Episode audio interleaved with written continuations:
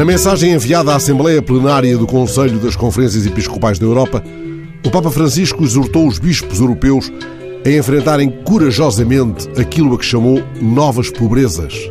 A mensagem do Papa foi conhecida em cima de uma audiência amarga, aquela que levou ao Palácio Apostólico o cardeal Angelo Beccio, o prefeito da Congregação para a Causa dos Santos, até agora número 3 do Vaticano.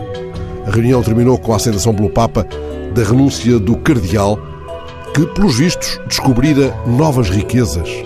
Beccio não resistiu às fortes suspeitas de corrupção, já antigas, aliás, e agora confirmadas.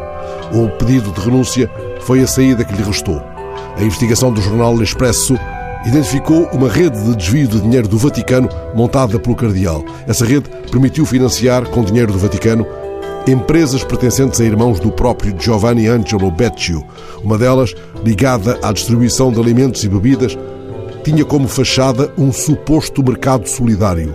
O dinheiro desviado para essa empresa era alegadamente canalizado para a Caritas italiana, que nunca viu um cêntimo. Tudo somado, as várias empresas para as quais muito dinheiro foi desviado sugaram mais de 450 milhões de euros. Desse bolo saíram 160 milhões para a compra de um palácio em Londres. Há um abismo entre as novas pobrezas de que fala o Papa e as novas riquezas que terão seduzido o prefeito da congregação para a causa dos santos. Permitam que introduza ainda mais um número gordo na Crónica Magra. É um número obtido por um relator especial do Conselho de Direitos Humanos da ONU. A Covid-19 pode lançar mais 176 milhões de pessoas na pobreza. Mas o relator acredita que as piores consequências da crise sobre a pobreza virão mais adiante. O cardeal Becciu terá, entretanto, acautelado a caixa de esmolas e não cairá na fila da sopa dos pobres.